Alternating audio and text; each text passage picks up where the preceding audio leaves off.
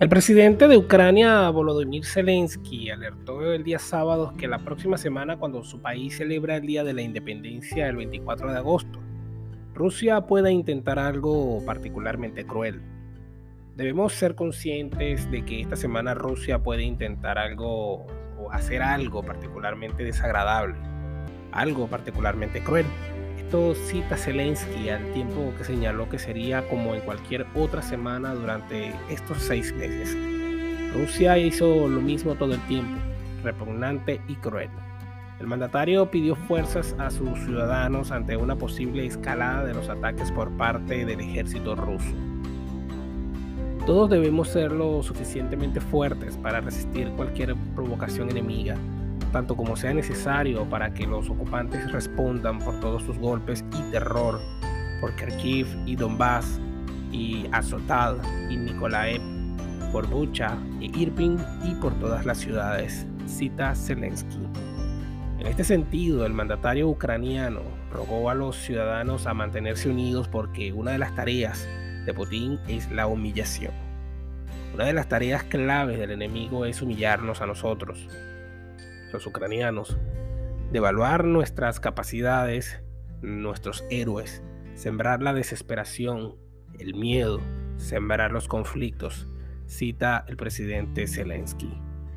La próxima semana es muy importante para todos nosotros, para nuestro país. Nuestro Día de la Bandera, nuestro Día de la Independencia está por delante. Se adelanta la conmemoración de los veteranos de la guerra por la libertad de Ucrania Dicho esto, Zelensky en su habitual discurso nocturno divulgado por medios oficiales. Recordó que durante estos seis meses Moscú ha cometido crueldades constantemente. Las Fuerzas Armadas de Ucrania advirtieron el jueves de que Rusia estaba concentrando una gran cantidad de misiles antiaéreos cerca de las fronteras y en los territorios ocupados, la amenaza de un, de un bombardeo masivo al territorio ucraniano es obvia, afirmó la Oficina de Comunicación de la FFAA. Esto en un mensaje publicado en Telegram, en el que indican que dicha concentración se debía a la llegada del Día Especial de Ucrania el 24 de agosto. Asimismo, Zelensky explicó que esta semana Kiev celebrará el Día de la Independencia porque es un día muy importante está por delante. Recordaremos nuestras leyendas. Esta es y será una tradición ucraniana, aseveró.